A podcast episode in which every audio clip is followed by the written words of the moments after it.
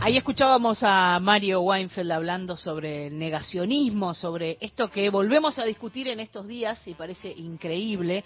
Y también lo que estamos viendo en estos días son actos de militancia de gente de a pie, justamente.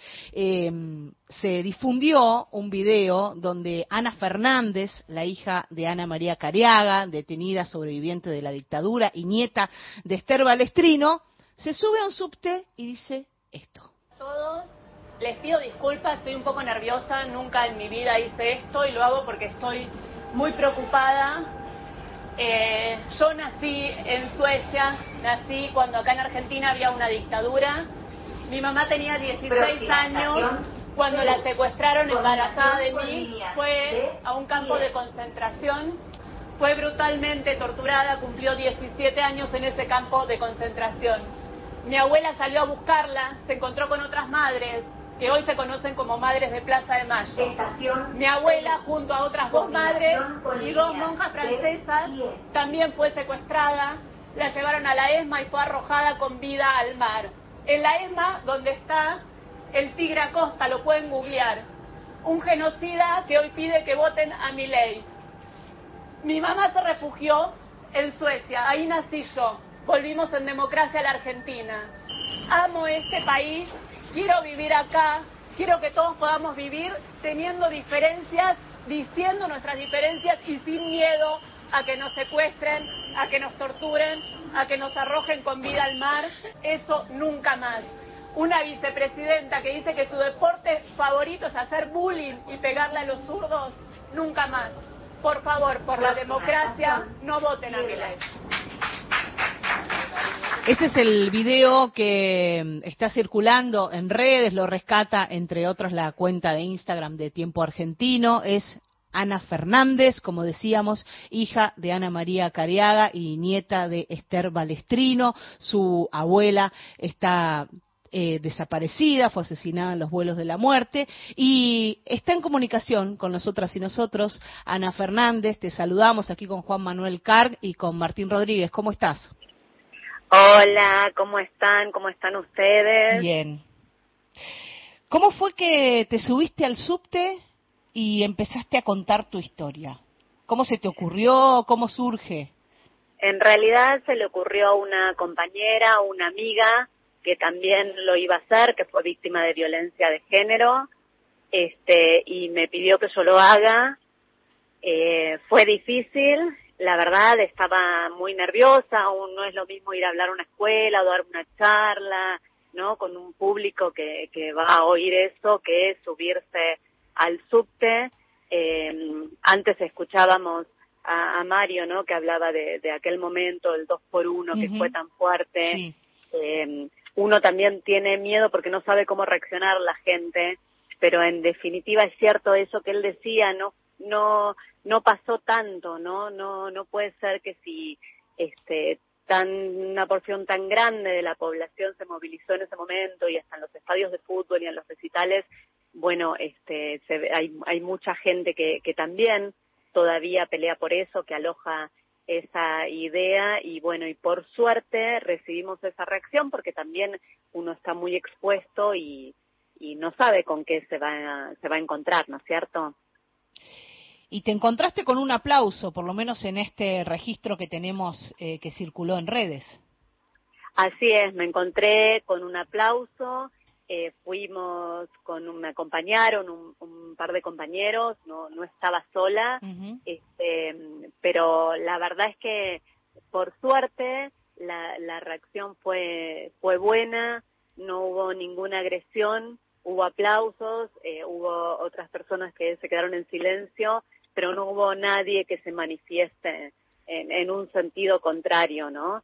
A, a esta exposición que en verdad no es más que un pedacito, en un minuto, un resumen de una realidad trágica que vivieron, que viven, porque los crímenes de lesa humanidad son imprescriptibles y todavía estamos viviendo las consecuencias, ¿no? O sea, que es una realidad que vivió toda la Argentina. Ana, ¿cómo estás? Te saluda Juan Manuel Car. Te, pregunto en particular por el debate que se dio eh, en el día de ayer de los dos candidatos a vicepresidentes, tanto de Unión por la Patria como de la libertad avanza, una defensa de la candidata a vicepresidenta de Javier Milei de una figura que está detenida por delitos de lesa humanidad, hablo de Juan Daniel Amelong. Te pregunto en particular, uno, ¿qué sentiste a ver el debate ¿no? y también el cuestionamiento que hace la candidata vicepresidenta Villarroel de la cifra de 30.000 detenidos desaparecidos y la defensa en particular en torno a Melón, que como volvemos a decir está detenido y condenado por delitos de lesa humanidad? ¿Qué tal? ¿Cómo estás? Bueno, por un lado, eh, no, no me sorprende, no me sorprende porque, bueno, eh, Victoria Villarruel viene haciendo esto y diciendo estas cosas desde hace muchísimos años, defendiendo en general a, todos o a muchos de, los genocidas que tienen contacto con ella. Recordemos que incluso Echecolat la tenía, tenía el nombre de, de ella en su cuaderno, ¿no? O sea, este, creo que lo que lo que a mí me, me preocupa más de más allá de lo que ella diga es que un personaje así haya llegado tan lejos, ¿no? Este como vicepresidente y con posibilidades de eh, ser parte del gobierno de un país en democracia, una persona que claramente está defendiendo eh, una dictadura, o sea, está usando la democracia para aplicar y reivindicar este técnicas que no son democráticas, ¿no? Medidas que no son democráticas. Eh, eso me parece, me parece peligroso. Después, bueno, todo, todo su ser, si, si, si mirás las redes, todos los comentarios que hace realmente son nefastos, ¿no? Van en línea con, con la defensa de cualquier dictador, porque esa propone eso, propone el bullying, este, propone que si alguien eh, es insulino dependiente, bueno, y si se tiene que morir, que se muera porque el Estado no tiene por qué sostenerlo, o sea, esa promueve esos valores. Sí, ¿y cuál crees que es en concreto la intención? Ayer eh, Agustín Rossi en algún momento le decía, tu, intención es que estén liberados los, genocidas, se lo planteaba y ella no contestaba, ¿no? Así como Javier Milei cuando le preguntan sobre democracia tampoco contesta. Eh, y además, te pregunto esto si crees que es el objetivo la liberación de genocidas condenados, porque se habló mucho en, cuando Javier Milei gana las PASO de festejos en Campo de Mayo, ¿no? Por una supuesta promesa de libertad que habría hecho esta candidata a vicepresidenta a los genocidas condenados. Sí, efectivamente pienso que el objetivo de ella es ese. Pienso que no lo puede decir porque porque la mayoría de la gente que, que vota a mi ley, esta es mi opinión, por supuesto, eh, es lo que lo que yo noto cuando estoy en la calle, cuando en, en los ambientes de, de las familias de mis hijos, amigos y demás, eh, y con, con lo que comentábamos, ¿no? Que si hubo una movilización hace tan pocos años, tampoco es que, que la sociedad eh, debe haber cambiado tanto. Creo que eh, lo, lo votan por otras cosas, lo votan este, por, desesperación, por angustia, por cambio. En muchos medios también ayudan, ¿no? En ese sentido. Pero pienso que no lo dice explícitamente porque eso le haría perder votos. Incluso eh, creo que, que algunos de, de los comentarios, de las acciones que hicieron, por ejemplo, lo que se hizo antes de, antes de las, de las elecciones en, en la legislatura, creo que eso eh, le ha restado votos, no creo que le sume, es mi apreciación personal. Entonces me parece que sí está bueno que lo denunciemos, que denunciemos que ellos sí quieren eso, o sea, que ellos sí reivindican eso y que son negacionistas. ¿Cómo estás? Acá Martín Rodríguez te saluda. Te quería hacer una, una pregunta y retomando un cachito para atrás eh, que originó lo que originó esta, esta entrevista, que era la, imagen tuya recorriendo ahí el vagón. Eh, vos lo dijiste, pero más al pasar, pero me gustaría detenerme. ¿Cómo fue el impacto? O sea, ¿cómo fue la, la respuesta? Porque vos decías, se ve un cachitito el video. ¿Qué pudiste hablar? ¿Qué pudiste recoger? ¿Había indiferentes? ¿Había gente que aplaudió? ¿Había gente que te habló? Eh, ¿cómo, ¿Cómo viste ese mano a mano? Eh, ¿Qué tal, Martín? Sí, la verdad que eh, ese mano a mano creo que es lo, lo más impactante hmm. de todo. Este, como les decía, eh, no hubo eh, nada negativo y para mí eso fue un alivio, ¿no? Porque, porque la verdad que es, es difícil.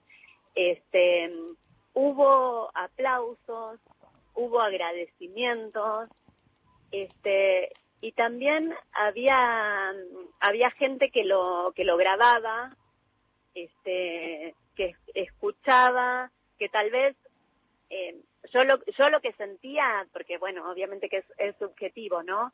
Pero es como cuando uno se incomoda porque la realidad es fuerte. Mm. Este se me, se me disparó un audio, perdón.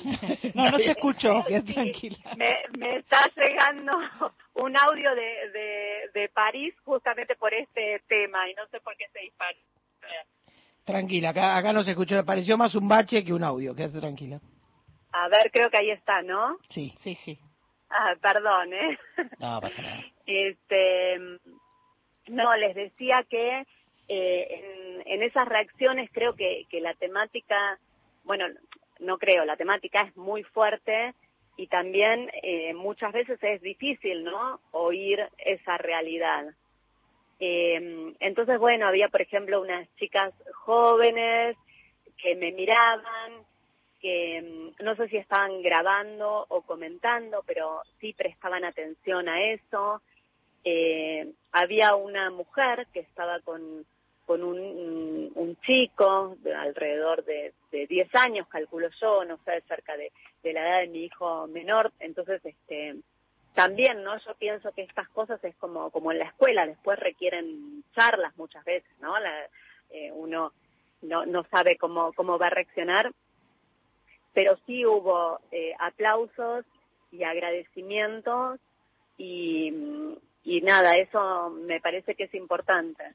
Me parece que eh, deja, yo percibí que dejaba algo de esto que uno después tal vez va y comenta con los amigos, ¿no? O sea, no sabes lo que me pasó, vino una chica, dijo esto, ¿no? Y, puede seguir gestándose algo inquietudes y, y bueno, pensar en esto que, que son 40 años de democracia, es bastante reciente, no es tanto en términos de, de un país, ¿no?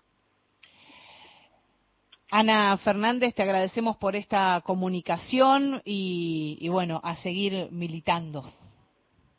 No, muchas, muchas gracias a ustedes y bueno, acá estamos, seguiremos dejándolo todo por todas y todos, por la democracia. Así que muchas gracias a ustedes. Un gran abrazo para Ana Fernández, hija de Ana María Cariaga, detenida sobreviviente de la dictadura militar y nieta de Esther Balestrino, una de las madres de Plaza de Mayo que fue secuestrada en la ESMA y asesinada en los vuelos de la muerte. Jueves place uh-huh.